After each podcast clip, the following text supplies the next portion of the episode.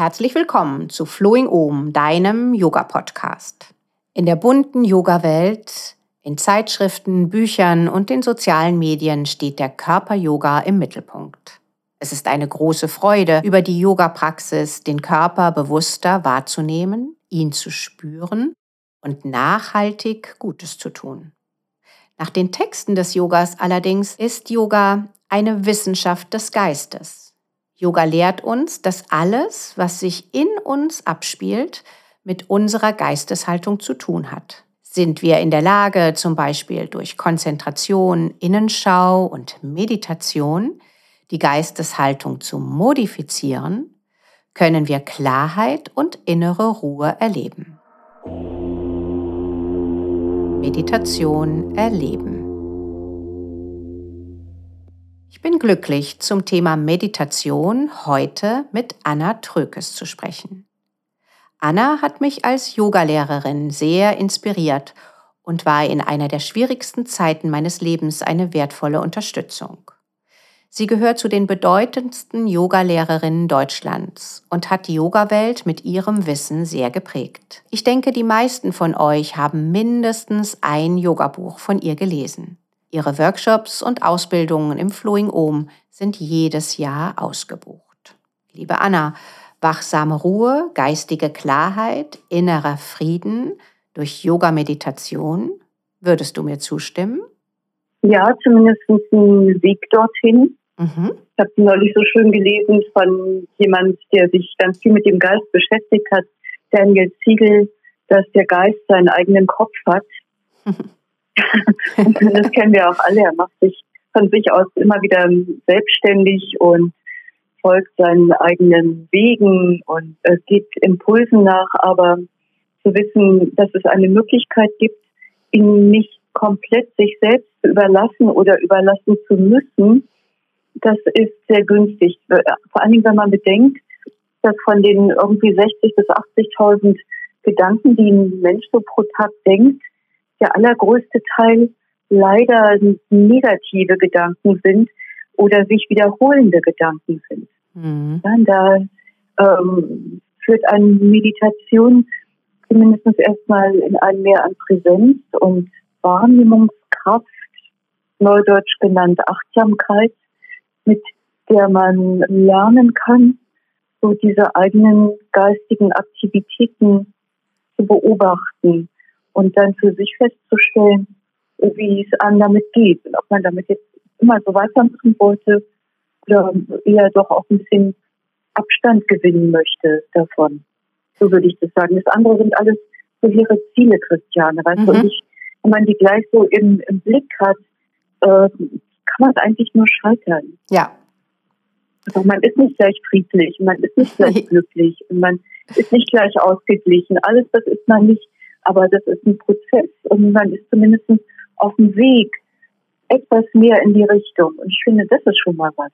Ja, das schätze ich auch immer wieder, wie du Meditation weitergibst, dass es nicht darum geht, gleich die, die wahnsinnigen Dinge zu erleben, sondern sich erstmal mit sich selbst auf die Matte zu setzen. Meditation ist ja was Zeitloses, vor tausenden von Jahren erprobt, aber gerade jetzt im modernen Leben bietet es eine wunderbare Möglichkeit, für sich Struktur zu finden und sich selbst nah zu sein wir verstehen heute besser, was da eigentlich passiert. Also wir verstehen zum einen besser, wie das geschieht, dass das Gehirn immer so unruhig ist. Und vor allen Dingen in letzter Zeit haben die Forschungen herausarbeiten können, dass das nicht nur einfach ein Mangel an Kontrolle ist, sondern dass das Gehirn tatsächlich sich immer wieder mit sich selbst beschäftigt, weil es so ein gewisses Aktivitätsniveau braucht, um auch immer angemessen auf alles reagieren zu können, weil dafür ist es ja auch da. Mhm. Also es wird nie ganz runtergefahren, weil das Hochfahren viel zu anstrengend wird. Also kommen keine Außenreize, beschäftigt es sich mit sich selber.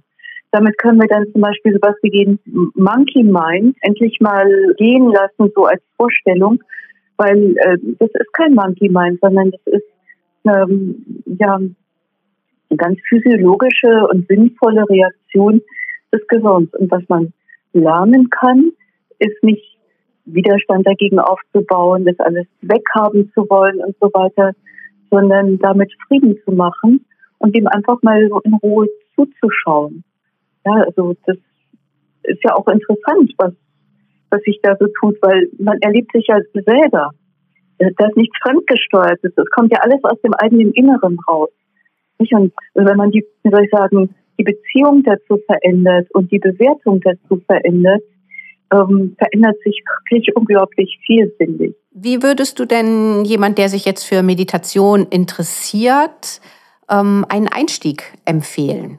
So niedrigschwellig wie möglich. Und wenn die Person schon Yoga macht, würde ich sagen, über eine meditativ gestaltete Körperarbeit. Wenn die Person schon irgendwas anderes macht, was weiß ich, gehen, laufen oder so, reiten, backen, dann eben über das. Also Meditation heißt ja auch in den Quellentexten, dass man sich einer Sache voll und ganz nicht nur widmet, sondern auch hingibt. Mhm. Ja? Und jeder Mensch hat sowieso schon viele Meditations- oder meditative Erfahrungen gemacht. Jeder Mensch hat ja schon Expertise. Das ist nichts, was ihm fremd ist. Also jeder Mensch hat irgendetwas, wo man dann auch sagt, in so einen Flow reinkommt. Und da ist er ja schon im Berührung. Das erstmal verstärken und ganz bewusst so diese, dieses, ähm, diese Veränderung im Bewusstseinszustand erfahren. Das finde ich sehr niedrigschwellig. Und da wir nun mal meistens mit irgendwelchen Yoga-Bewegungen, Asanas und so weiter unterwegs sind, können wir vom Yoga ausgehend so eine Long Deep Slow Praxis äh, gestalten, die, äh, wie ich persönlich immer finde, Meditation pur ist. Mhm. Ja, und auch diese Dinge im Alltag, ne, wirklich so in der Gartenarbeit aufgehen oder ganz bewusst mit dem Hund spazieren gehen, ne? Genau. Ja, ja und äh, genau. Äh, ja, ja.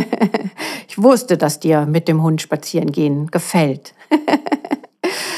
ähm, ja, ja. Oder wie ich gerade hatte Katze streicheln. Katze ja. streicheln ist auch, ist auch eine extrem gute Meditation, ja. Wir haben dann immer noch zwei was von. Mhm. mhm. Ja, gibt es einen Aspekt der Meditation, den wir jetzt noch nicht angesprochen haben, der dir aber sehr am Herzen liegt? Das ist tatsächlich dieses sich selbst näher kommen und überhaupt, also Meditation bietet Möglichkeiten, Methoden, Wege, mit sich selbst in eine Beziehung zu treten. Mhm. Also zu verstehen, was so im eigenen Inneren geschieht und vorgeht, was so im Verlaufe des Tages ja in der Regel komplett untergeht. So, wenn, wenn ein jemand fragt, wie geht's dir denn, dann hat man da irgendwie eine stereotype oder floskelhafte Antwort parat, aber äh, eigentlich weiß man das gar nicht wirklich. Mhm. Weil das, wie es einem geht, ist immer total differenziert und komplex. Und sich damit mehr zu beschäftigen, das ähm, fasziniert mich gerade sehr. Also seit, seit heute geht ja dieses neue Zeitalter los. Mhm. Und ich merke zum Beispiel, dass in dieser Innenschau sich tatsächlich irgendwas verändert. Also die Eiste schmilzt oder so. Aber wenn ich da nicht Zeuge von bin, dann kriege ich immer nur die Resultate von dem mit, was ich was sich so in mir tut. Also Quatsch ist dann diese Stimmung da, Quatsch ist jene Stimmung da und so weiter. Aber ja, dieses sich selbst begleiten. Mhm. Äh, ich, ich denke, dass das auch etwas ist, was Menschen interessieren könnte. Das ist ja keine Nabelschau. Mhm. Ja, das Ego ist ja dabei völlig uninteressant.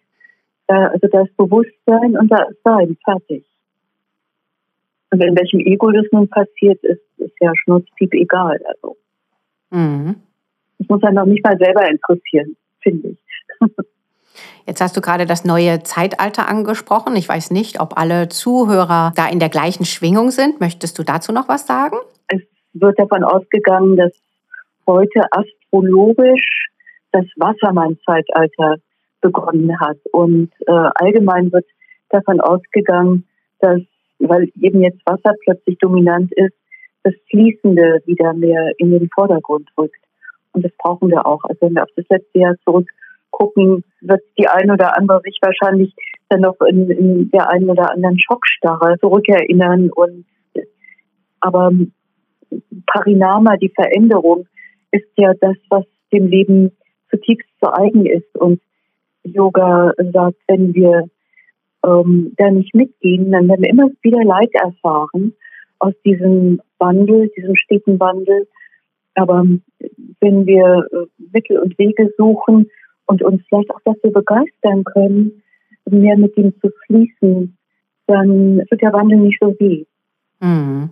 Kann man verstehen, ne? Ja, das hast du auch wunderschön ja. beschrieben und das wünsche ich von ganzem Herzen vielen Menschen. Auch die Fähigkeit des menschlichen Gehirns, dass es das ist wirklich in der Lage, mit seiner hohen Plastizität sich immer wieder neu an etwas anzupassen. Ja, und die Meditation ist das, was ihm gewissermaßen diese Freiräume gibt, diese Spielräume, diese Leerräume, in denen es sich wieder so ähm, einnorden kann, weißt du, wo, wo man so eine innere Kompassbestimmung wieder vornehmen kann. Mhm.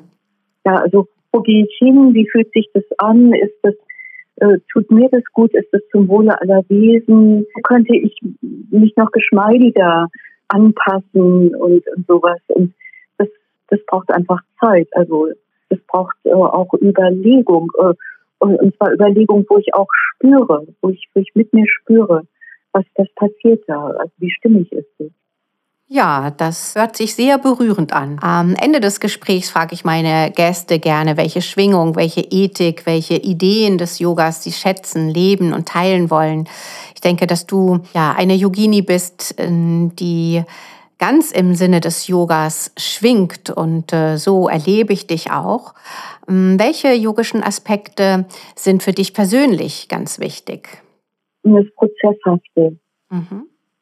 Also dass also die Ziele, die Yoga definiert, sind im Grunde genommen nicht hier ist ein A, von dem ich losgehe, und dann ist da irgendwie ein, ein B, C, D oder äh, wo, wo ich ankommen kann, sondern es bleibt immer prozesshaft. Ja, also wenn Yoga Sutra spricht zum Beispiel von Kaivalya, von der Freiheit, dann ist das so ein Zustand, den ich immer wieder neu und, und auch anders und unter anderen Umständen und so weiter erfahre. Ja, und dadurch erlebe ich das so, dass dieses mit mir auf dem Weg sein und mich auf dem Weg sein so häufig wie möglich begleiten, ja, als das Wesentliche. Also ich, ich muss nicht irgendwas können, ich muss für Yoga auch nichts leisten, aber es öffnet mir sehr viele Freiräume zum Erfahren und zum Gestalten. Und das finde ich so wichtig. Vielen Dank, liebe Anna, für dieses Gespräch, für dein Wissen, das du heute und bei allen Ausbildungen, in allen Büchern mit uns teilst. Und ich wünsche dir alles Gute und freue mich auf ein baldiges Wiedersehen. Ja, da freue ich mich auch sehr drauf. Alles Gute für, für dich und für die Yoga-Community. Vielen Dank. Dankeschön, liebe Anna.